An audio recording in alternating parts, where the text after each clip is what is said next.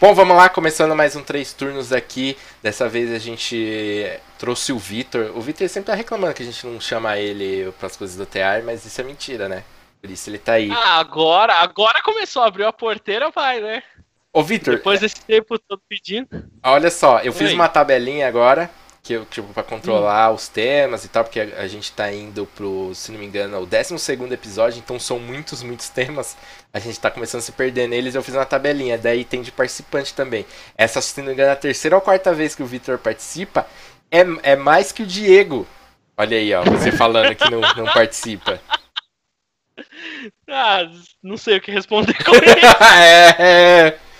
Bom, é. além de mim, o Victor, também o Chess. E aí, gente, para toda a casa, mas estamos aí para contribuir. É... E bom, a gente vai pro, pro primeiro turno que será o meu.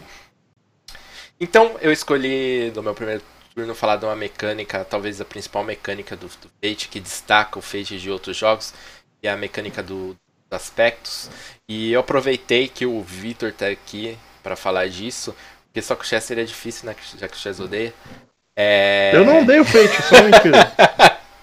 o Victor, não, só, só pra dar um contexto. O Victor foi quem me apresentou o Fate. É, ele é o cara que, que ama, ama Fate, sei lá, com todas as forças dele. Ele lê os, os jogos, ele lê qualquer jogo. Ele pega um jogo novo, ele lê e fala assim: Nossa, isso aqui ficaria melhor em Fate. Então, eu acho que ele é o cara ideal pra gente falar disso. Mas eu queria dar um pouco de contexto aqui sobre por que, que eu vou falar disso. É, Fate, assim como qualquer jogo, recebe suas críticas, né? Mas eu acho que as críticas que eu vejo o Fate recebendo, é, em especial sobre aspectos, elas são um pouco injustas. Injustas porque eu não sei se, se rola um uma desonestidade intelectual, intelectual ou se é, é só falta de conhecimento, né?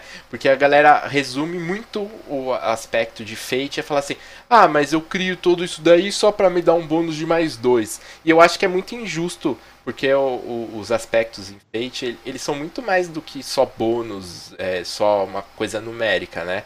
O, o sistema gira muito em torno disso e até é difícil jogar. Talvez se tivesse uma crítica a Fate seria essa que o Fate é difícil até você pegar o, o, o, jeito de jogar nele. E mesmo depois que você pega o jeito, ainda é comum você não jogar do jeito que ele se propõe. A gente teve essa dificuldade no, no, no TR, né? Até o Chess que, que salientou isso. E daí a gente está tentando ajustar, falar, não, vamos usar melhor, porque a gente está usando de maneira muito superficial, não está aproveitando o potencial do sistema.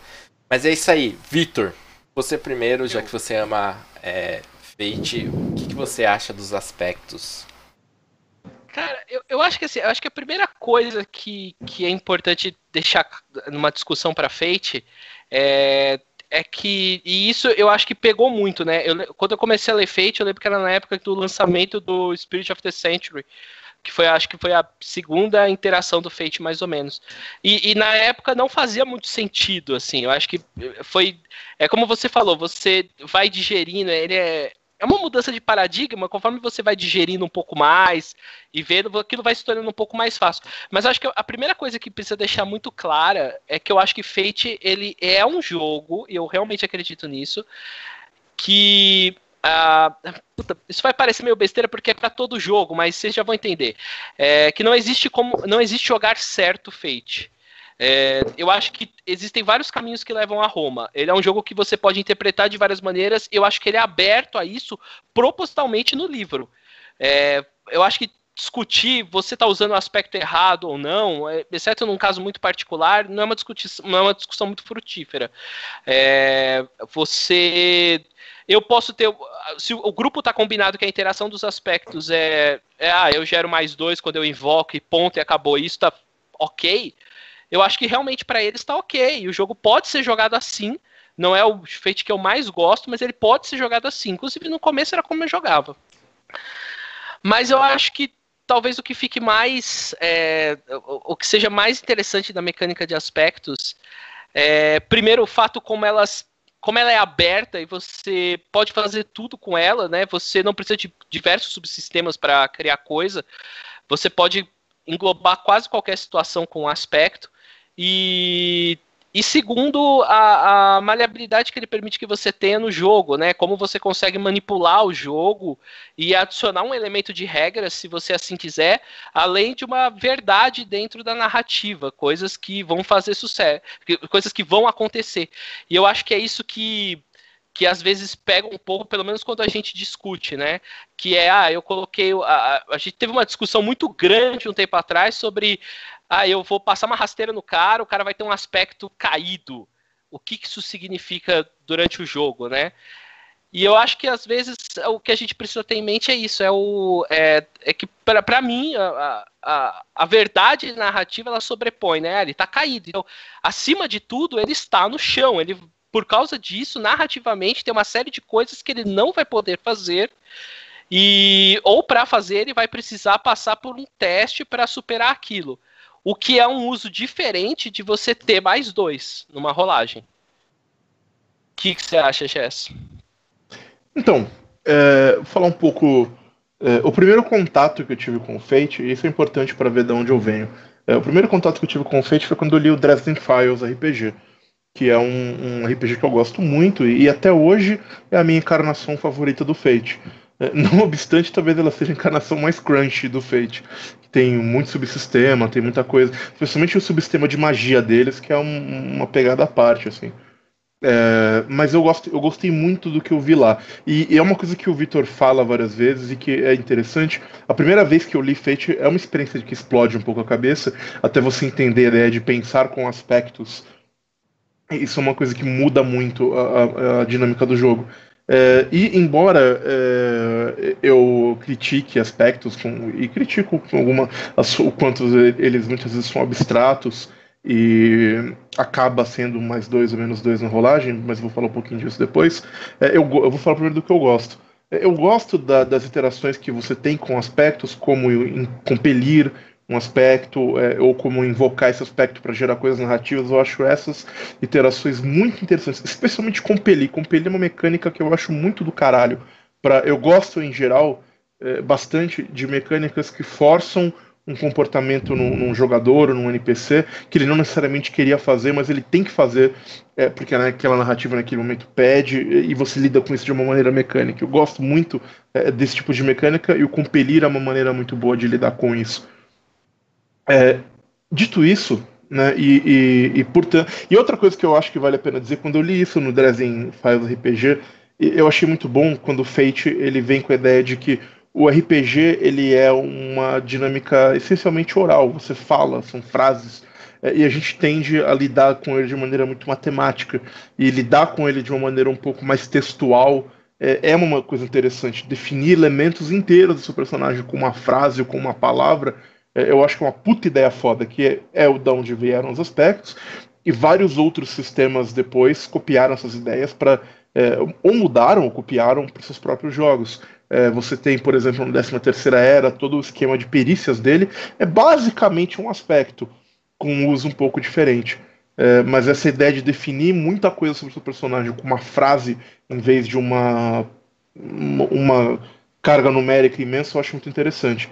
Dito isso, eu concordo com o que o Vitor falou também, é, de que o não tem um jeito certo de jogar Fate. Se você jogar com mais dois e tá bom, se você quiser que o seu aspecto seja um fato narrativo no jogo, tá bom, desde que você esteja é, se divertindo.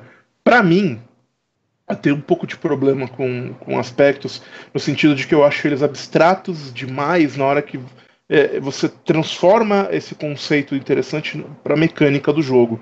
É, eu tendo a, a entender um, um, jogo de RPG no, no, final das contas, no frigir dos ovos, as coisas retornam à mecânica para você poder interagir com o mundo ficcional que, que, que vocês estão que as pessoas estão criando coletiv, coletivamente.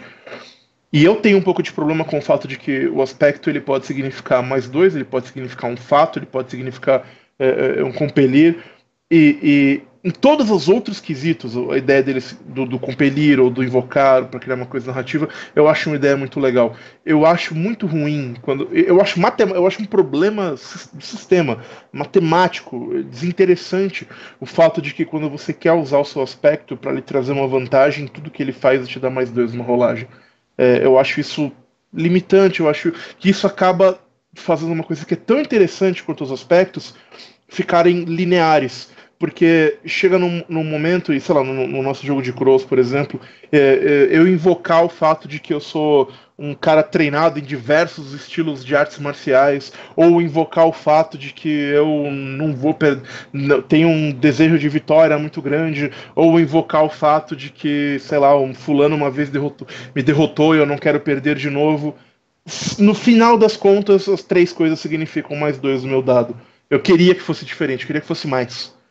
Eu queria nesse aspecto, como tem no Dresden Files RPG, que o sistema fosse um pouquinho mais crunchy e me desse mais, mais do que mastigar e, e, e nessa hora, entendeu? E, e, é basicamente isso que eu tenho a dizer sobre aspectos.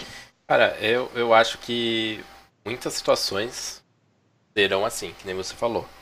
É, bônus de mais dois ou uma rerolagem, principalmente talvez em termos de é, combate. Ou uma rerolagem, exato. É. Mas eu acho que em outras situações não. Acho que ele vai muito além. E, e tipo. Assim, eu vejo muitas pessoas julgando o Fate por. Talvez pela parte mais matemática dele. Se você julgar o Fate, assim, se você olhar pro Fate a parte só matemática, ele é um sistema medíocre. Eu acho que tem sistemas que são muito melhores. Você pode pegar 3D T, ele vai ser matematicamente um jogo superior a Fate, assim. É, mas a, a questão. não, não, eu acho. Eu não gosto de. Eu não sou fã de 3D T, mas eu acho que, tipo, em termos matemáticos, talvez ele seja um jogo muito mais complexo e te dá muito mais possibilidades matemáticas do que Fate. É, porque em curva e etc, enfim. Mas eu acho que é muito difícil você pegar. Os aspectos, eles são elementos narrativos. E como elementos narrativos, você tem que julgar ele como um todo, assim. É, eu vejo eu vejo assim esses. Ah, mas eu posso colocar que eu sou forte é, feito Hulk e o cara pode colocar que, que é, sei lá, muito forte e isso no final das contas dá o mesmo. Depende. Eu acho que vai depender como você vai abordar isso. Como a gente estava discutindo. Peixe tem vários jeitos de se jogar, mas eu abordaria isso. Pô, o Hulk, se ele é forte como o Hulk, tem um monte de coisas que ele pode fazer que outro cara que só é muito forte não pode. Tipo, que se ele for um humano normal ali, vai, tipo, normal, só que um humano muito forte. Que, que o Hulk poderia fazer. O Hulk poderia pegar um carro e arremessar em alguém. Esse cara não. Esse cara poderia talvez até entortar um pouquinho uma barra menor, mas ele não poderia arrancar a porta de um carro e jogar em alguém. São coisas que o, aquele aspecto vai permitir. Mas aí vai depender muito da, eh, da interpretação. O fato dele ser um, um sistema mais aberto, narrativo, vai depender muito de, de, como as pessoas interagem com ele, como elas interpretam isso. Isso abre margem, realmente, não, não vai ser uma coisa fixa. E talvez seja um defeito para muita gente. No, no caso, é um defeito para o chess. Mas e você, Victor, o que, que você acha? Eu acho que, indo primeiro do exemplo que você citou agora, eu acho que quando a gente extrapola o nível de poder para qualquer sistema de RPG, você tem um problema. É, é, é, mais complicado de fazer. Eu acho Supers, por exemplo, é um dos poucos gêneros de RPG que eu acho que com um pouco mais de regra ele talvez fique melhor, ou pelo menos eu tendi a pensar assim, mudei um pouco nos últimos tempos. Mas justamente porque quanto mais você aumenta o nível de poder, maiores são as. A, a, maior é a disparidade entre uma pessoa normal e aquilo que você quer representar, e abre margem para maiores interpretações e discussões, etc. Mas eu acho que isso é para é para todo jogo, sabe? Era é, é, é, jogar o, o, jogo num nível mais alto de poder, eu acho que sempre vai, matematicamente, você vai forçar um pouco ali. Victor, é... Eu não sei nem se Fate foi o melhor jogo para isso, por exemplo. Deixa, deixa eu interromper rapidinho. É, vamos pensar num, talvez num exemplo mais palpável, vai. Vou pegar, tipo, sei lá, o John Nash. E daí eu colocar, sei lá, ganhador do Nobel de. Foi matemática, né? Que ele ganhou, economia? Ganhador economia, do Nobel em economia. E daí eu coloco umas, outro aspecto de outro cara, sei lá. O garoto mais esperto do bairro. Em teoria, os dois estão falando sobre intelecto, inteligência, sagacidade e tal, né?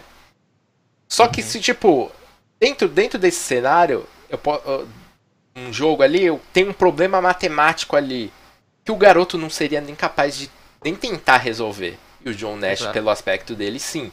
Isso aí dentro da realidade um aspecto. É, como você pode encarar um aspecto, né? Que eu, uhum. que eu acho uhum. que às vezes as pessoas ignoram um pouco. Eu, eu acho que é, é isso é, um, é, uma coisa de você colocar. Eu gosto muito. É, se a gente vai partir para extremos, eu gosto muito de algumas interações que eu vi no, é, no Atomic Robot. Por exemplo, que você pode é, definir instantes ou aspectos uh, como seu personagem é a prova de bala. E ele é a prova de bala, ponto. Qualquer coisa, qualquer dano que for causado, que seria equivalente a um tiro até calibre tal, isso é arbitrário do jogo, você pode definir isso. É... E um jeito talvez legal de pensar, que eu pensei na época, foi, pô, você pegar o filme do Robocop. O Robocop toma tiro de tudo quanto é coisa. Chega no final, os caras pegam uma arma maior, dão um pipoco, quando ele enfrenta o Ed 209, e aí faz um rombo na armadura dele, né? Então ele é a prova de balas até um ponto, mas isso é discutível entre o mestre e o jogador. Mas basicamente, qualquer dano que você receber daquele ponto para baixo, você ignora automaticamente. E eu acho que é isso que, que, que é interessante. É que é uma maneira de você abrir, né? Quando você fala que essa verdade narrativa tá, é, tá desbloqueada, né? Quando você joga dessa maneira. Quanto ao que o Jess falou, só aproveitar o final, é, eu acho que é, é, é, é foda e uma crítica que eu tenho ao Fate é que muitas vezes no Fate básico, por exemplo, você tem muitos aspectos e é difícil todos eles serem interessantes para o seu personagem. Eu acho realmente que cinco aspectos é muito é, num, num, num, básico. Eu acho que tem muita coisa que sobra. É, por outro lado, eu acho que isso de uma certa forma, é, compele você, compelir, ó, a, a, procurar aspectos que sejam mais interessantes na hora que você está criando seu personagem. E, e saber bem o que, que você quer extrair daquele aspecto. O Chess deu um exemplo que o personagem dele conhece diversos estilos de artes marciais. Eu imagino que num jogo de como Crows, que, que tem um foco em combate, isso versus o cara que é um lutador de rua, um cara cru e tal, na real, não vai trazer muita diferença.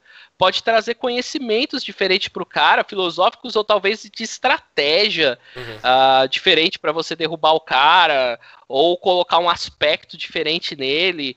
Uh, eu acho que ficaria por ali. Mas é complicado, porque quando você dá esse foco grande pro, pro jogo, eu admito, você vai cair em situações que, ah, eu tenho mais dois na minha rolagem. É como o Chess falou, você, você vai chegar no momento que você está somando bônus. Até isso eu acho interessante, porque você tem essa parte de somar vários aspectos para conseguir um resultado muito maior que a rolagem te permitir. E eu acho isso uma coisa boa do jogo, não, não acho um demérito. Mas eu admito que, dependendo do número de, de coisas que você fizer, dos aspectos, etc., é uma coisa que tem que ficar atento. Porque eu acho que se o aspecto realmente só está servindo para dar mais dois numa situação de combate, ele não é um bom aspecto. Sim, é um ponto. É, um outro, uma, coisa, uma outra crítica que eu tenho também ao sistema de aspectos é a ideia do, do é, é, tem uma coisa que o livro coloca muito nas costas do mestre que eu acho muito difícil, que é a ideia do mestre, a economia de, de, de fate points tem que girar na mesa, né? Essa ideia. Você tem que estar tá ganhando e gastando fate points o tempo todo. É, porém, a, a, principal fonte que você ganha fate points é através dos compels que o mestre vai dar em você. O problema é que, sei lá, numa mesa de quatro jogadores, o mestre tem que ter em mente 20 aspectos para dar compel a todo momento. É, é, é uma coisa bem complicada de você lidar é, com isso. E, a, e, tudo bem que o jogo fala que o jogador pode se autocompelir e tudo mais. Eu acho um pouco menos interessante, porque eu não acho que, sei lá, tirando algumas situações, é, o jogador ele tende a não se colocar tanto em, em situações é, tão risco. Ele vai pedir para se autocompelir em situações que ainda assim ele vai ficar sob controle. O mestre tem mais a chance de tirar o, o cara e falou: puta, agora não sei, fudeu. É, agora eu vou ter que lidar com uma coisa muito diferente. Porém, é muito complicado para o mestre ficar com 20 aspectos é, diferentes na cabeça o tempo todo para fazer essa economia e contar a história e tudo mais, e dos NPCs e do, do cenário, não sei o que, e fazer essa economia fluir. É, acho eu complicado. Acho Outra coisa que. Só, desculpa, pode, pode, pode, desculpa, desculpa, te interrompi. É, imagina, imagina. Mas outra coisa que eu acho interessante também, a gente falou muito de Fate, combate e tudo mais. Eu não sei se Fate é um jogo que brilha tanto em um jogo de ação. É, eu acho que ele acaba sendo, eu prefiro pelo menos, ele acaba sendo mais interessante em outros, em outros cenários. É, eu acho, por exemplo, para um jogo de intrigas sociais e afins, ele muito mais interessante porque os compels se tornam uma coisa fodida. Você fazer uma rolagem para descobrir um aspecto do cara que é uma fraqueza e, portanto, você pode compelir aquilo para cima dele com uma espécie de chantagem e tudo mais me é muito mais interessante do que usar esse mesmo sistema para um jogo, um jogo de combate, por exemplo. É uma, é uma visão, eu nunca, eu nunca tinha parado para pensar, mas eu acho que o, o, uma coisa legal do, do é que ele é, ele é bastante versátil, assim. Eu, eu acho que dá pra fazer muita coisa com ele, tanto é que o Victor brinca que, que tipo, ele quer adaptar tudo pra Fate, mas eu acho que ele é sim um jogo bastante versátil, mas eu concordo com o Chess, a, a parada de gerenciar tantos aspectos ali do, dos, principalmente dos personagens, são vai, quatro jogadores, 20 aspectos. Aí você tem aspectos dos NPCs, tem aspectos é, da situação, do cenário, é bastante coisa. É, é difícil, muita coisa passa batido, você esquece, né? Você não tem como decorar, gerenciar tudo isso. Eu acho que tem aspectos do nosso jogo de cruz que nunca foram usados. Nem pro jogador, nem pro mestre, sabe? E, eu, e... Não, pode falar, pode falar. Uma, uma só para tentar colocar, eu acho que eu concordo com vocês. Eu acho que uma forma que não tinha antes que o Fate básico tenta criar para melhorar isso é o aspecto de trouble. E não é à toa que quando eu tô fazendo os personagens com os jogadores, eu falo que o aspecto mais importante é o trouble, que ele tem que ser simples, rápido, gostoso de você mexer, aberto a várias situações. Eu, mas mesmo assim, mesmo assim, mesmo tendo todo esse toque, falar pro cara, refira esse aspecto melhor, etc. É, o que você falou é um trabalho mesmo, você ficar em cima do, do negócio para gerenciar a economia. E eu tento contrabalancear isso dando fate point. Eu faço bastante. Começou um combate, um fate point para cada um, se tiver pouco, bora lá. Ou é. uma situação mais, né, tensa. Realmente, essa, essa parada da economia é difícil de gerenciar. Uhum. Então vamos aqui para o nosso segundo turno. E eu queria falar de um tema que achei até curioso a gente não ter falado até agora, que foi Dungeons and Dragons. É um tema absurdamente amplo para cobrir em 20 minutos, é, mas eu acho que a gente queria. Eu, só, eu, queria bater um papo, na verdade, com, com as pessoas sobre é, é esse RPG e, e, as suas experiências com ele, se gostam ou não gostam, e como vem uh, o papel dele hoje no, no mercado de RPG, no, no, no, RPG como um todo. Então eu vou começar com essa pergunta, é, começando pelo caso e depois passando para o Vitor. É, qual é a sua relação com D&D especificamente, né? com o, o, primeiro RPG, o Alpha e o Ômega do RPG? É, o Chess, ele, ele sempre tenta colocar essa... essa o não, só cortando rapidinho o tema. Hoje eu tava no ponto de ônibus esperando lá para ir pro trabalho, aí tinha um cara passando com uma uma camisa escrita assim atrás. Alfa e ômega, não sei o que. Tipo, isso daí é uma parte da Bíblia, né? Tinha embaixo. Assim. É. Eu tirei uma foto e mandei pro, pro, pra galera. Falei, aqui é o Chess, aqui é pra você. Mas, é, falando de DD, cara, qual a minha relação? Assim, já faz um tempo que eu não jogo. É, eu acho que, assim, ele é o RPG mais, mais importante, assim, sem sombra de dúvidas. Independente se você curte, não curte, a importância dele é inegável. Ele é, ele é sinônimo de RPG. Ele, ele é, é mais RPG que RPG, saca? É tipo, as pessoas é, identificam RPG mais por Dungeons and Dragons por, pela sigla RPG. Então isso é inegável, é, uh, o quão importante ele é. E assim, eu acho que é uma pena ele não. A quinta edição não tá no Brasil ainda, depois de toda aquela polêmica assim. É... Mas eu também eu não, eu não curti muito a postura da, da, da, Acho que é da Hasbro, né? Nem da Wizards, né? Em relação a essa localização. Começou agora. Eu, eu não vejo porque não, não veio de cara com o jogo, saca? Tipo, lançou quinta, dá um mês, dois. Cara, que seja um ano. Já coloca. A, começa a localizar em vários lugares. Eu não entendi isso. Isso realmente é o que Ninguém eu não compreendo. Uhum. Mas e você, Victor? Cara, eu. eu minha, minha relação, na verdade, com o DD ela, é, ela é muito pequena, né? Eu, eu joguei pouco DD. Eu joguei ADD, uma boa fase, e um pouco DD 3, 3,5. É, eu não vou bater na mesma tecla sobre importância. É óbvio que ele foi o primeiro e por causa disso ele é importante, etc. Ele é sinônimo de RPG e tal. Mas se vocês. A, a minha, a minha visão sobre RPG, sobre DD atualmente, é que para mim ele é só marca. Ele é só marca, é uma marca muito forte, é uma marca que eu, eu acho que não pode morrer no, no, no RPG, assim, não, não quero que não exista mais D&D. Eu acho que ela existe e ela é uma marca forte para atrair novos jogadores, para renovar o hobby, e ela é importante por causa disso. Como jogo, eu não acho ele mais interessante, não é o meu jogo de escolha, e eu acho que você tem um zilhão de opções melhores no mercado para sim ou para não, etc. Eu acho que no frigir dos ovos, D&D é, hoje em dia, ele, ele não é melhor que qualquer outro RPG e tal. Ele é só D&D, ele, ele, é a marca, entendeu? Uh, e eu acho isso muito mais importante. Talvez a contribuição maior que tenha, e para mim, sobre D&D, é, que ficou legado de D&D pra gente, seria os cenários. Esse eu dou o braço a torcer, porque eu já falei sobre os meus cenários prediletos de, de RPG com chess, de fantasia medieval, e eu acho que três em cinco que eu tinha citado eram de D&D. Eu acho que tem ideias originais demais, cenários que podiam... O meu sonho era esses cenários ficarem livres e várias pessoas publicarem com vários sistemas e mexerem, e darem sua visão em cima de uma porrada de cenário. Adoro Ravenloft, adoro Dark Sun, acho Birthright foda pra caralho. E eu acho que esse é o maior legado, assim, que eu, que eu sinto com D&D. É a coisa de D&D que eu gosto ainda. É, o, o Victor acabou queimando um pouco a minha segunda pergunta, mas ainda vou fazer pro Cássio que eu acho interessante. que era. Não, imagina, mas que era o seguinte.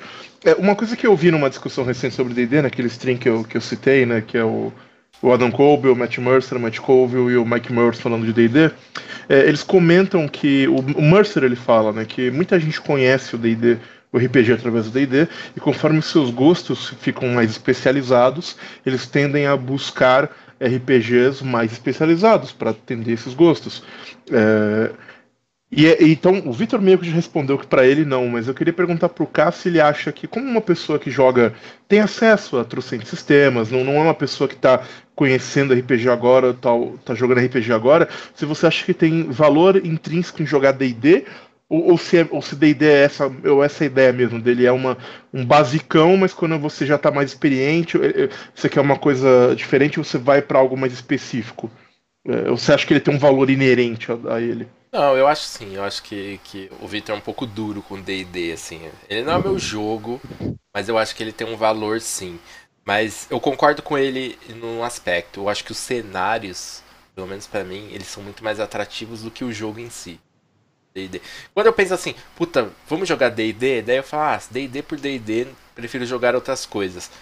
Mas sei lá, vamos jogar um Planetscape, vamos jogar um Dark Sun, daí eu, porra, vamos jogar uma, uma aventura clássica. Eu acho que tem toda essa mítica, né, dessas, desses cenários, dessas aventuras, dessas campanhas, e talvez outros jogos não tenham e não vão conseguir tão cedo, assim. É, então nisso, nisso eu acho que o D&D por enquanto é insuperável, saca? Interessante. É, é como o Vitor já meio que deu a opinião dele, né? É, é, eu vou comentar que eu, eu particularmente ainda vejo muito valor é, em jogar D&D por si só. eu acho que é um sistema muito completo Ainda ele, ele não é super específico em nada, para ser sincero. Tem sistemas melhores se você quer é, um combate tático, tem sistemas melhores se você quer uma puta narratividade, tem sistemas melhores se você quer uma simulação foda. Mas eu acho que ele é uma, um, um sistema completo e relativamente homogêneo. Ele abarca muitos tipos de jogos de uma maneira só. Um sistema neutro, talvez, tá ali no meio que agrade um monte de gente com gostos em. Em, em, muitos, em muitos aspectos eu, eu acredito que sim. Muito embora ele tenha uma estrutura de jogo muito própria, né? É, é, eu digo que a estrutura de um jogo de D&D ele é, ele é muito particular e não é, é por exemplo, a ideia do o, jogo tem níveis, você ganha, você ganha XP, você ganha dinheiro, você fica mais poderoso, a influência do seu personagem vai crescendo e nem todo jogo parte dessas premissas. É, é o D&D ele é essencialmente uma power fantasy quando a gente pensa ele no D&D moderno. Ele também pode ser é, outra coisa quando você pensa no D&D antigo, pode ser terror, pode ser, é, enfim, são outros 500, mas o D&D moderno ele é muito essa estrutura de power fantasy que você não necessariamente tem é, em outros jogos. E eu concordo com vocês que os cenários são muito fodas. É, é, e, e, algum. Eu, cara, eu amo o Eberron de paixão, assim, é um cenário que eu acho maravilhoso, entre tantos outros que DD tem. É, e nesse aspecto, eu acho que tem um legado que é interessante discutir do DD também, que é a marca que ele deixou na nossa cultura como um todo, no seguinte sentido: quando se pensa a ideia moderna de um mago que se espera. Vou jogar um videogame, tem um mago, que você espera que um mago possa fazer, ou que um ladino possa fazer, ou que um guerreiro possa fazer, essas coisas vêm do DD. Você espera que o guerreiro vai ser um cara com armadura pesada, que vai aguentar muito dano e bater melee. Você espera que o rogue vai ser um cara furtivo, que ataca pelas costas, ou que ataca com dano crítico. Você espera que o mago vai ter bolas de fogo e vai fazer. É, invocar raios e summonar monstros todas essas ideias são legados essencialmente do D&D, é, é, construído através dos 40 anos de história que ele tem, e, e que eu acho que é muito difícil outros jogos no gênero é, é, é se desvencilhar dessa ideia, ainda que eles não sejam D&D, mas esses conceitos que o D&D solidificou. O que vocês acham sobre essa contribuição do D&D para a cultura como um todo? Está mutado, Cass. Ah, desculpa. É, cara, eu acho que ele é, é muito importante isso, porque ele pegou. É, ele tem as suas referências, né? Principalmente a galera de old school gosta de citar essas referências. E ele reuniu e agora e ele virou meio que o padrão, né? O, uhum. Quando você fala de, desse tipo de fantasia, um pouquinho mais, é, como o Chess diz, Power Fantasy, você pensa nesse formato de D&D. Eu acho que isso, isso por si só é muito importante, né? É, ele influenciou TV, filme, literatura, tudo com, com base, videogame principalmente, né? Uhum. Os, os, jogos, os jogos de RPG foram identificados como jogos de RPG eletrônicos, eles têm como base o D&D, assim. É, infelizmente, os jogos eletrônicos de RPG acabaram roubando a, o que é RPG, né? Quando as pessoas falam RPG, elas identificam mais jogos. É muito mais fácil elas pensarem em Skyrim do que em D&D, né? Mas você, Vitor? E você, Vitor?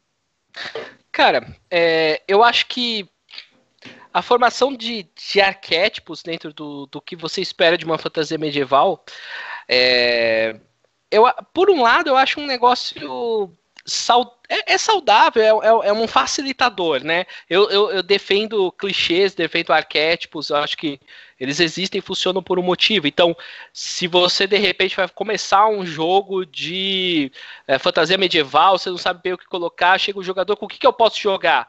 É, eu acho que a, a, sua tendência vai ser puxar um race classe vindo de D&D, sabe? A menos que você tenha alguma ideia específica pro cenário. Você falar, ah, você pode jogar com um anão, humano, uh, elfo e halfling. Você pode.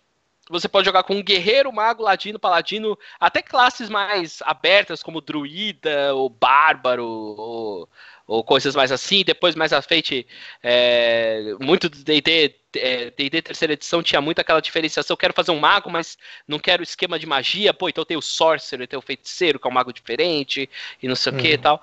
Então, eu, eu, por um lado, isso é legal, isso é um facilitador. Eu gosto de jogar, eu não uso D&D, mas eu gosto de usar outros sistemas e jogar fantasia medieval, e muitas vezes usando sistemas genéricos, eu me deparei com isso, de parar pro, pro jogador, olhar e falar, beleza, ó, você tem essa essa raça, e essa, essa, essa, essa classe, e monta aí, né, como é que a gente pode fazer uma build aqui, jogando, sei lá, um, um Savage Worlds, por exemplo. Pra não falar que eu só falo de Fate. é, é, por outro lado, uh, tem o seu lado ruim, né? De você ter esses arquétipos e de você, às vezes, se sentir preso a eles ou a expectativa do jogador está presa a eles. Eu vou jogar uma fantasia medieval, chega o jogador e como assim não posso jogar com um druida, por exemplo? Não, nesse cenário não existirão druidas. E eu acho, eu já passei por situações parecidas assim. Então, eu acho que tem isso. Uma contrapartida seria que você também tem, se você tem os arquétipos, você pode quebrar os arquétipos se você quer uma experiência muito diferente. Então eles podem ser o molde para você entender o que não fazer, né? Uh, no meu cenário, paladinos não vão ser dessa maneira, vão ser completamente diferente, né? Uh, eu vou usar o, o, Começou a segunda temporada de Shannara Chronicles. Ah, eu vou fazer aquela, aquela série da MTV muito adolescente. Boa, muito boa. Guilty Pleasure. É... Ah, eu vou fazer um druida. Em Shannara Chronicles é totalmente diferente do que você está esperando. Em né? Shannara então... Chronicles o druida é um Jedi. É, o druida é o Jedi, pronto. É, é, então eu acho que, que são todas as coisas que a gente pode avaliar. Assim, é, é uh, eu nunca tinha parado para colocar influência necessariamente em D&D. Mas levando em conta a força que tem a marca, pô, é um sinônimo de RPG e você, e como o, Chess, como o Cass falou, uh, o fato que RPG, a sigla, o, o gênero foi, foi meio cooptado pelo jogo eletrônico, pelo videogame, né? O que, que é o RPG? Ah, o jogo de videogame que segue assim, assim, assim, assado. Então acho que é inegável. Essas são as coisas que eu consigo ver mais ou menos, assim, pensando. Nunca tinha parado para pensar nisso. Interessante. É, é, eu acho que, assim, como, como comentei quando abri o tópico, a influência é, é, enorme. E nesse aspecto, eu acho que, que vale a pena trazer mais uma coisa. Vocês acham D&D um bom sistema para introduzir novas pessoas ao RPG? Eu vou começar com a minha opinião. Particularmente, eu acho um dos melhores, se não o melhor, para trazer novas pessoas para jogar RPG.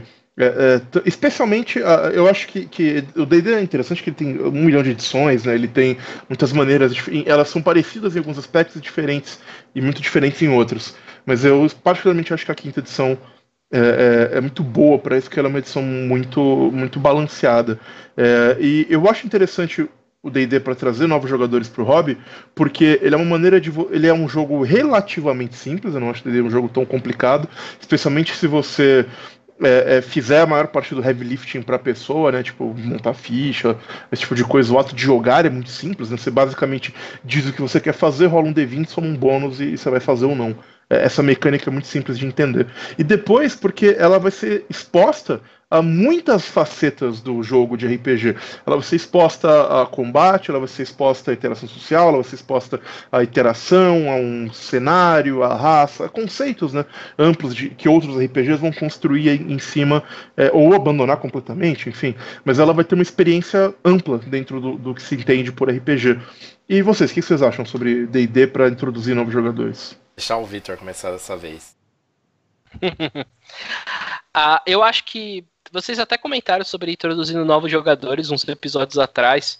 Eu acho que quando você vai pensar em introduzir um novo jogador, você tem que achar um equilíbrio entre o sistema que você, como mestre, está mais confortável em mestrar, ou os sistemas que você tem maior domínio, porque eu acho que você já vai ter problemas problemas, assim, é coisas demais para você ficar prestando atenção com um jogador iniciante. Se você ainda está tentando um sistema novo, que você não tem muita familiaridade, é um nível a mais de complexidade que você não vai precisar. Então você precisa ter um equilíbrio entre isso e alguma coisa que você acha que vai introduzir aspectos para o jogo da pessoa e não vai assustá-la, talvez. É, dito isso, eu, Vitor, não acho um bom sistema para colocar, não é nunca meu sistema de escolha, porque eu não jogo, Basicamente isso. Se eu só jogasse D&D quinta edição, obviamente, eu só jogo isso, vai ser. É, eu acho que tem sistemas que com menos conseguem mais ou mostram pro jogador mais o tipo. Porque assim, se eu, se eu tô tentando trazer esse cara pro hobby, eu tô tentando. Eu vou partir do pressuposto que eu tô tentando trazer esse cara para jogar comigo. Eu mestro mais do que eu jogo tal. É, e eu vou tentar trazer o cara pro tipo de jogo que eu quero jogar. Então eu vou tentar mostrar por cara mecânicas é. que eu uso mais. É, isso posto, eu acho que tem outros jogos. Eu, eu, gosto muito, por exemplo, usei por muito tempo. Eu parei, na verdade, porque eu saturei do tema, mas eu acho um jogo excelente, Shotgun Diaries. Para você introduzir jogadores para dentro disso. Você mostra como é que é a regra, você tá num, numa temática de zumbi que eu tô enjoado, mas, pô, Walking Dead faz um puta sucesso. Então você pode trazer um cara que não joga RPG fácil. É, é, é um jogo bem, bem visceral, assim, é, tem muito. É, são jogos que as pessoas, pelo menos as minhas experiências, as pessoas ficaram muito engajadas, gostaram muito do, do jogo. E eu vou ensinar para o cara basicamente um estilo mais narrativo de jogo, que é o que eu gosto, que eu tô querendo. Eu tô trazendo o, esse jogador por tipo de experiência que eu quero. Isso posto, é, uma vez eu fiz uma experiência, um, um, trouxe um grupo inteiro de jogadores, pessoas que estão jogando comigo até hoje, mestrando uma aventura usando 3DT, que é um sistema que eu não uso, é, com o cenário do Batalha do Apocalipse, que ninguém tinha lido. E foi bem sucedido. Então eu acho que é muito relativo quando você fala de introduzir as pessoas para aquilo. Eu não, não coloco D&D porque, por exemplo, uma coisa que eu acho que D&D vai vai, vai ter de forte, que vai querer trazer, é a progressão do jogo. É, é um ponto muito forte dele. e eu vou trazer o cara, estou pensando, vou trazer o cara para o jogo, eu não estou pensando num jogo amplo, eu estou pensando em talvez uma sessão, eu só vou ter uma sessão para trazer aquele cara para o hobby, ou talvez em três sessões eu tenha que mostrar alguma coisa para ele. E nesse caso eu não acho que D&D é uma boa opção. Olha, bem completa sua resposta, ficou até difícil para mim aqui, e pensando aqui o que eu ia dizer. Não sei, cara, a gente discutiu isso, né, no, naquele episódio. Eu acho que depende muito, assim, né, do, do gosto da pessoa. Mas, assim, eu tô mais na linha do Vitor de querer trazer mais o cara pro, pro meu time, saca? É, o meu time é uhum. é de gostar de jogos um pouco diferentes, assim.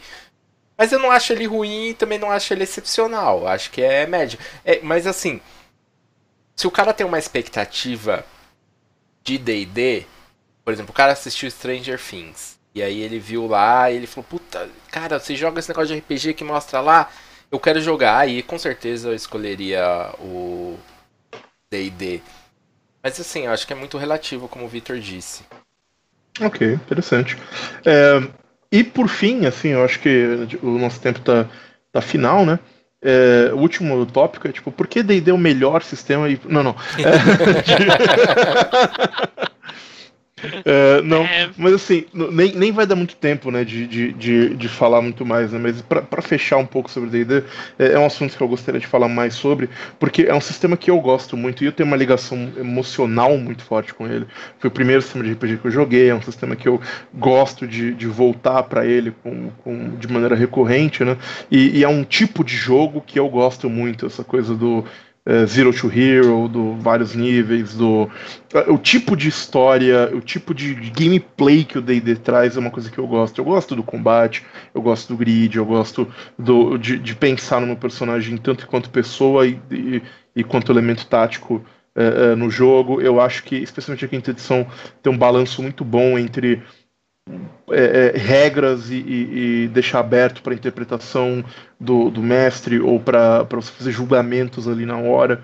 É um jogo muito diferente de um Pathfinder, um Starfinder, por exemplo, que deixa pouco espaço para isso.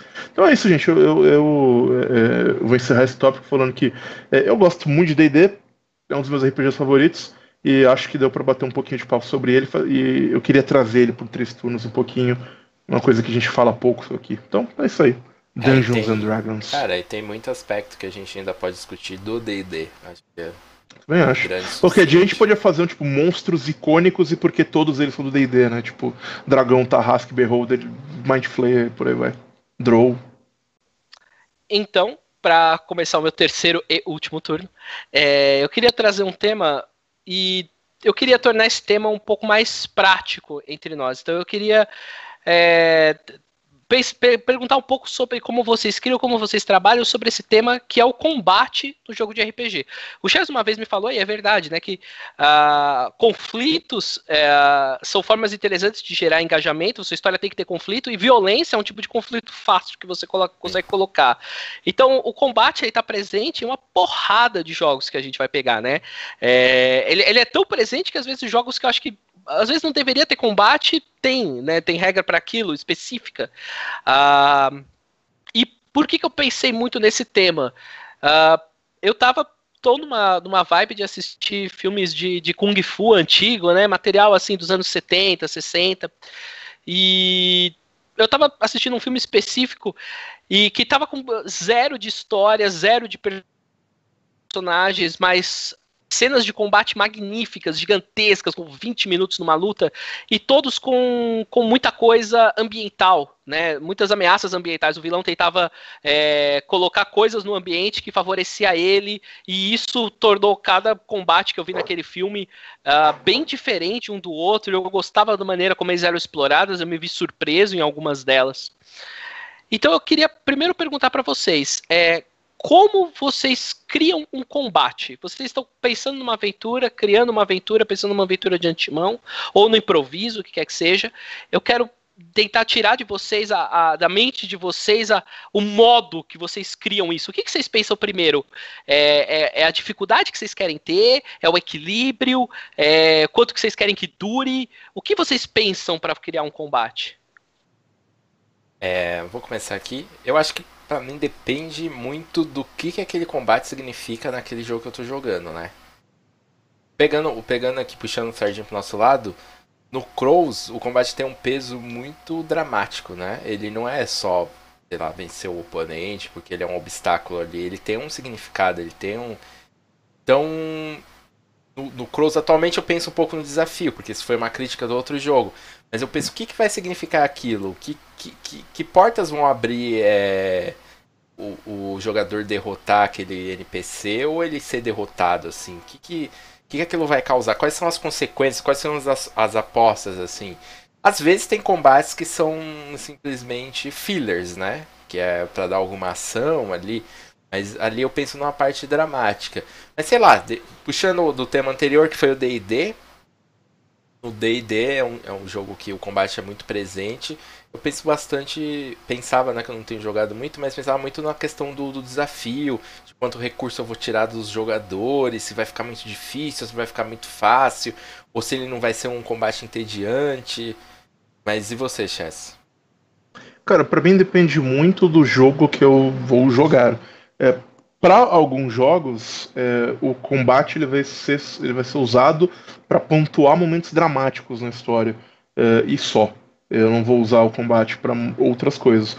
É, e, e, vai depender muito em outros jogos, é, como sei lá, se eu estiver jogando D&D, por exemplo, em outros jogos eu vou usar o combate como uma ferramenta para criar engajamento, como uma ferramenta para é, dar verossimilhança ao meu mundo, é, enfim ou literalmente, às vezes, até como objetivo do, do jogo, dependendo do que eu estou fazendo. Então, depende muito do meu. É, é, cada, cada sistema, cada combate vai ter um objetivo em si na hora de, de criar e de pensar é, nesse combate. Eu acho que as únicas regras imutáveis que eu tenho para não importa o combate que eu esteja pensando, essas coisas são verdade. Nós estamos não, é, essas coisas são verdade. É, é, que não importa o jogo que eu estiver jogando, que é uma vez que eu defini de antemão as características do meu antagonista, seja vilão, seja é, monstro qualquer, isso não, eu não vou mudar essas características durante o jogo, ainda que meu objetivo não seja alcançado. Por exemplo, se eu eu decidi, ah, vou colocar esse combate aqui, eu quero que ele seja um clímax para tal momento da aventura ou, ou tal momento da, da, coisa. Então vou pôr esse NPC, esse vilão, ele vai ter essas características. E aí no combate eu sinto que meus jogadores vão derrotá-lo muito fácil. É, eu não mudo essas características. Eu prefiro que o meu clímax não seja um clímax, que, que no final das contas foi uma vitória relativamente fácil dos meus jogadores e eu aprendo com isso e vou modificar isso depois. Porque eu prefiro preservar a sensação é, de que. Eu prefiro, prefiro preservar o fato de que as ações dos meus jogadores têm consequências. Aquele cara era um desafio, e na hora que eles foram enfrentá-los, as decisões deles foram boas ou foram ruins, e por isso ele foi mais fácil ou mais difícil. Eu prefiro deixar isso na mão deles do que falar, não, já que eu pensei que isso aqui tem que ser um clímax, eu vou arbitrariamente transformar isso num clímax, eu vou aumentar os pontos de vida, eu vou fazer dar mais dano. Do nada entraram mais quatro monstros. Se eu não preparei isso de antemão ou isso não faz sentido na cena, eu não vou fazer, independente do combate que eu estiver fazendo. Tirando isso, é bem mutável. É, quando vocês estão pensando, eu, eu, eu, eu acho que eu tenho uma, uma, uma visão um pouco diferente quando eu vou pensar um combate, é, porque a primeira coisa que eu penso é, é, é, esteticamente ou se isso fosse um filme, se fosse uma série, essa cena ia ser legal de se ver, né? Esse combate, seria ter elementos bacanas. E eu vou adicionando elementos até eles ficarem. Uh, até eu atingir isso, né? Ah, um, um, combate com os goblins pode não ser tão interessante, mas talvez os, o combate com os goblins numa floresta pegando fogo fique interessante. Então eu, eu começo a adicionar esse tipo de coisa até eu chegar numa cena que eu falo, ok, isso aqui tá interessante para mim, eu acho que esteticamente vai ficar legal. Não é necessariamente uma preocupação com desafio, coisa assim. É meio que uma regra geral que eu tenho. É, com relação ao que, lógico, além do oponente, porque óbvio, você tem o conflito, né? Você precisa ter duas partes ou mais, etc. Mas o que, que não pode faltar numa cena de combate que vocês fazem? Vocês têm preocupações que não sejam é, ficha e o inimigo em si. Uh, o que mais não pode faltar? que, que você. É, são preocupações com cenário, por exemplo? São preocupações com timing, tempo? O que, que não pode faltar numa cena de combate? Que você sempre tá lá, ó, isso aqui tem que estar. Tá. Cara, uma coisa que eu tento, mas né, obviamente nem sempre consigo. Eu, eu odeio combates muito longos. Assim.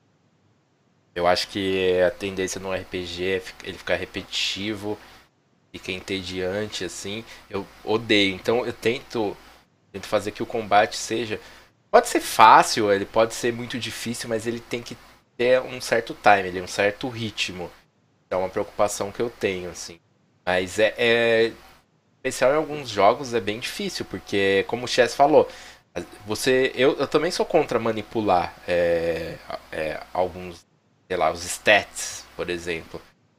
Então, às vezes você, você tá ali num, numa situação complicada, que tipo, o combate está entediante, o combate está longo, mas só que você não. Você também tem que ter uma certa. talvez honestidade ali com o que você montou. E aí você tá nessa sinuca de bico, mas para mim é essa questão do ritmo, assim. Independente se é um combate fácil ou difícil. Tem que ter ritmo. Você, Chess. Cara, é, é, eu acho que uma coisa que não pode faltar, sei lá, uma coisa que não pode faltar num, num encontro de combate é coerência é, para as coisas que estão acontecendo é, na, na, naquele combate na, ou naquela situação. Mas isso Essa questão do... você não considera para tudo? Coerência para você não é muito importante em todos os aspectos do, do jogo? É, é, mas eu ia falar especificamente no combate como é que eu interpreto essa coerência. Não, Enfim, manda bala. É, é, é, algo muito importante para mim em todos os aspectos do jogo. Mas o, o, o que eu ia dizer né, com relação ao combate é o seguinte: eu acho que o, o, o que o Victor falou sobre projetar combates interessantes, no sentido de colocar eles em locações interessantes, ou colocar ele com circunstâncias diferentes, é, é e para deixar esse combate mais emocionante, é, é, uma ferramenta muito interessante que o, o, o, você tem na hora que está fazendo o design é, do combate. O combate numa sala de pedra de 4x4 é menos interessante do que o combate numa sala de pedra 4x4 que está em caindo em queda livre em direção a, um oceano. Então você é, é, lidar com essas circunstâncias é interessante. Eu acho que tem que ser um pouco dosado, porque se tudo for muito magicamente incrível, o jogador está, esse aqui nesse combate tem o quê? Quantos poços de lava ou buracos infinitos Star Wars olhando para você tem nessa cena para colocar no combate? Então eu tendo a reservar essas coisas para momentos mais importantes, clímax ou vilões ou maiores ou ou, ou, pontos mais interessantes da dungeon que eu estou é, projetando. Quando eu digo e, e isso tem a ver com coerência. É, eu acho muito importante, por exemplo, sei lá, eu quero colocar um rio de lava sobre meu vilão. Eu vou garantir que esse vilão seja enfrentado num vulcão e não numa floresta. Senão, sabe? É, ia ser um pouco, um pouco estranho. É, uma outra coisa que eu costumava colocar nos meus jogos, mas o, o jogo old school meio que tirou isso para mim. Eu costumava deixar sempre uma possibilidade dos jogadores vencerem. E agora eu não deixo mais. Agora eu sempre deixo. É, todo combate ele tem uma possibilidade dos jogadores saberem sobre ele antes. Eles vão poder fazer algo sobre ele, se preparar ou não. É, eles não precisam saber antes, mas eles podem saber antes para, enfim, lidar com essa situação às vezes, se eles resolverem engajar, o combate será a morte certa. E, enfim, foi a escolha deles. Mas é. É isso. Eu, eu notei um. um, um é, posso estar enganado, mas eu notei uma, uma impressão do Victor quando ele puxou esse tema, que ele estava muito procurando, sei lá, a gente falar sobre técnicas de direção para fazer uma cena de ação épica e fodida. Não, não, e, não necessariamente. Eu, eu queria. Eu quero saber como vocês como vocês pensam nisso? Porque, como eu falei, eu, eu acho que a gente, indiretamente, a gente tem passos que a gente, que a gente vai que a gente vai somando. E tem coisas que são importantes. E para mim que eu, eu, acho que tudo que a gente elencou aqui é importante. Tudo. É, mas tem coisas que não passam na minha cabeça. Por exemplo coerência. Não é uma coisa que passa assim na minha cabeça. Ah, eu. Lógico que você tenta ser coerente. E lógico que você tenta sempre ter um ritmo. E lógico que você tenta sempre deixar o seu combate interessante. Mas você pensar muito nisso. É... Eu penso em coisas, gimmicks para deixar mais interessante. O Cas puxou uma, uma coisa com o tempo. Então, eu acho que são essas pequenas coisas que se somam para dar o combate que eu faço, uma característica do combate que você faz, uma característica do combate que o Cas faz e que as outras pessoas fazem. Então era só é mais para a gente colocar essa, esses pontos. Eu ia perguntar se vocês têm. Ah, tem, tem ah um, desculpa, eu te, eu te cortei? Não, desculpa, não, é que você falou que tem, tem um ponto que eu acho que é interessante adicionar aqui na hora de falar, que é a tática que eu vou usar no meu combate. Porque o mesmo inimigo, ele pode ser muito letal ou muito pouco perigoso, dependendo de como você pilota esse inimigo, sabe? Se eu olhar e falar, puta, aquele cara é mais frágil, sei que ele tem menos HP, sei lá, ele é o mago do grupo, eu vou focar nele primeiro, depois eu foco nos guerreiros. Isso muda completamente a dinâmica de combate. E é, tem muitas maneiras que as pessoas lidam para fazer com isso, né? É, eu, particularmente, uso a ideia do vou agir como eu acho que os, os vilões ou aqueles personagens agiriam. E aquela coisa, eu não estou tentando ganhar o combate, mas esses personagens estão. Então eles vão fazer tudo que há à disposição deles para ganhar o combate, desde que seja algo que eles pensariam em. O Goblin talvez não se preocupe em matar o mago, o Lich vai se preocupar em matar o mago. Então, são coisas que. Eu, é, isso é uma coisa que me preocupa muito.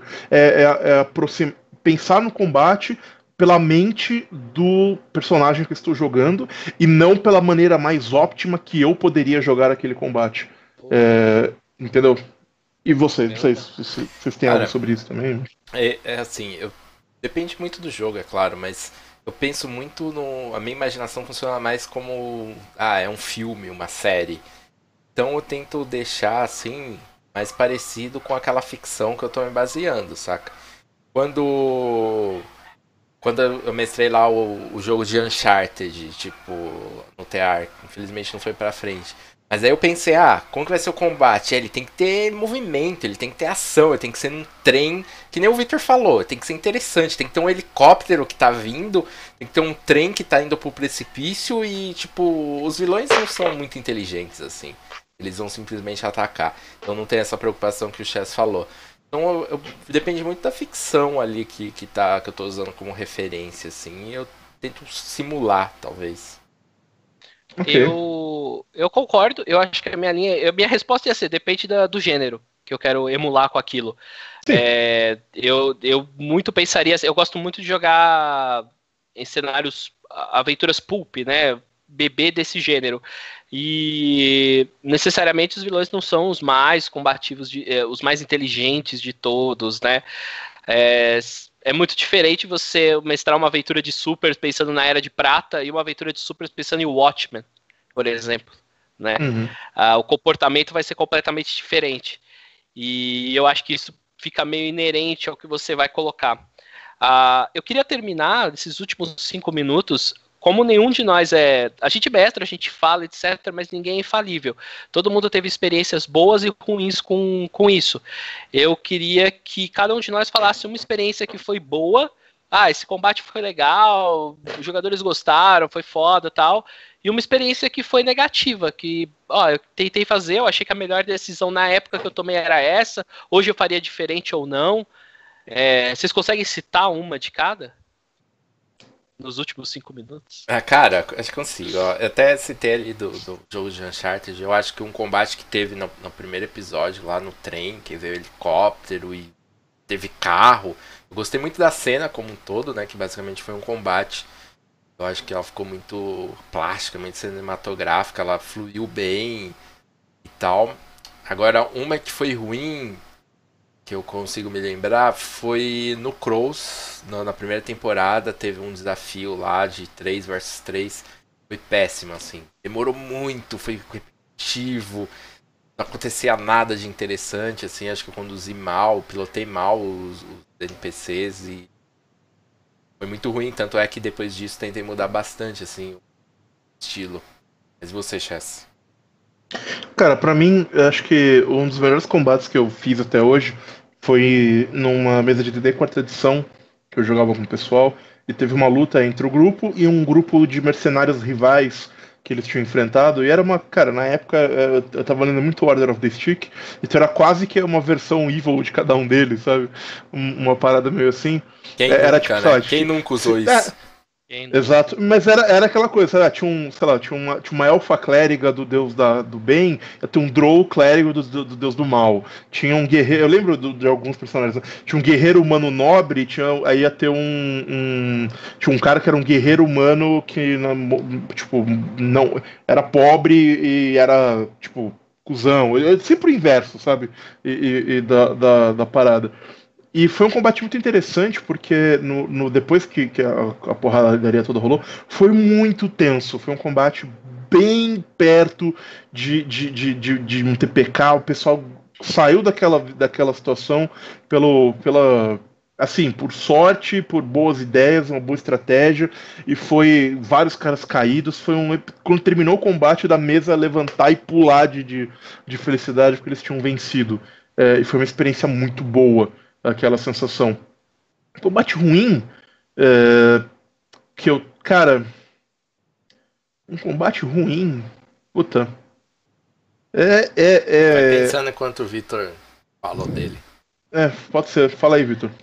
Uh, uma experiência boa, uh, isso eu perguntei para para Marina, que já jogou uma vez no TEAR, é, minha namorada, e joga comigo quase todas as mesas que eu mestro, eu perguntei, pô, qual foi um, um combate que eu mestrei que você lembra até hoje, assim, que você gostou muito. E eu jogava em Fate, claro, né? Uma adaptação daquele cenário de 3D Brigada Ligeira Estelar.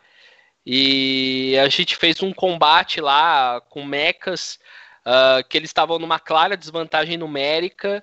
Uh, basicamente, assim, o, o, combate foi, foi desenvolvido para você conseguir com 3DT você vencer aquilo. Em Fate talvez as coisas não fossem bem por aí, mas eu mantive a desvantagem numérica, quis trabalhar com isso, mesmo porque tinha consequências se eles perdessem. E os personagens acabaram bolando uma saída de fazer um pulso eletromagnético, uh, jogar tipo uma bomba assim, em Fate, desativar alguns mechas e com isso conseguir reverter a luta. Então, ela achou muito bacana, primeiro porque é, até, até eles terem essa ideia, eles estavam muito crentes que eles iam perder, e eles iam perder mesmo. Uh, e aí eles tiveram a ideia, meio que acharam até que não, eu não fosse permitir, o sistema não fosse dar suporte. E o sistema não só deu, como dentro do que eles ofereceram e do que eles desafiaram, foi bem efetivo. Então ela sentiu que ela teve uma saída fora da caixa para resolver aquela situação e aquilo foi muito bom. Foi melhor do que o combate, do que a trocação de porrada. E um ruim que eu lembro, que me passou em branco na época, mas o Chess falou, foi numa antiga aventura de Eberron, um, uma luta contra uns dinossauros. E na verdade eu não queria que a luta acontecesse, eu queria que os jogadores vissem que eles estavam claramente é, outnumber e que eles fugissem, que eles fossem para um local X. Eles iam fugir dessa ameaça, iam chegar num lugar X e daí ia começar a aventura. E aí, obviamente, eu subestimei todo mundo, eles quiseram enfrentar, e obviamente que eles ganharam. e eu não soube lidar com aquilo, eu não soube dar outros motivos. E o que eu fiz foi: eu vou fazer uma horda e vai vir mais dinossauro para cima de vocês, até vocês quererem continuar, até vocês seguirem esse caminho. Então, assim, basicamente esse combate ele não deveria existir. Ele não tinha consequências para perda ou para derrota, ele não era plástico, ele não era interessante, ele só tinha o objetivo de fazer os personagens correrem do ponto A para o ponto B, e eu poderia ter feito isso de outras maneiras e não fiz. É por isso que hoje em dia, eu, não por causa disso, mas hoje em dia eu meço muito a quantidade de combate porque eu coloco. Meu jogo geralmente tem um combate por sessão, ponto. É, e aí, Chess, pensou no exemplo ruim? Eu não consigo lembrar de exemplo ruim. Oh, nossa. Você é fodão, hein? no tempo que a gente teve aqui, eu só pude concluir que eu sou foda. Então, acho que é isso, galera. É, a gente termina aí com o Chess pouco, pouco humilde. E semana que eu, vem eu vou tentar lembrar, e, e, e, quando eu lembrar de uma experiência realmente ruim, eu ponho no Facebook, sei lá. Com certeza tem. Eu só não tô conseguindo lembrar uma significativamente interessante nesses segundos finais. Humildade agora, hein? então é isso, galera. Valeu. Falou.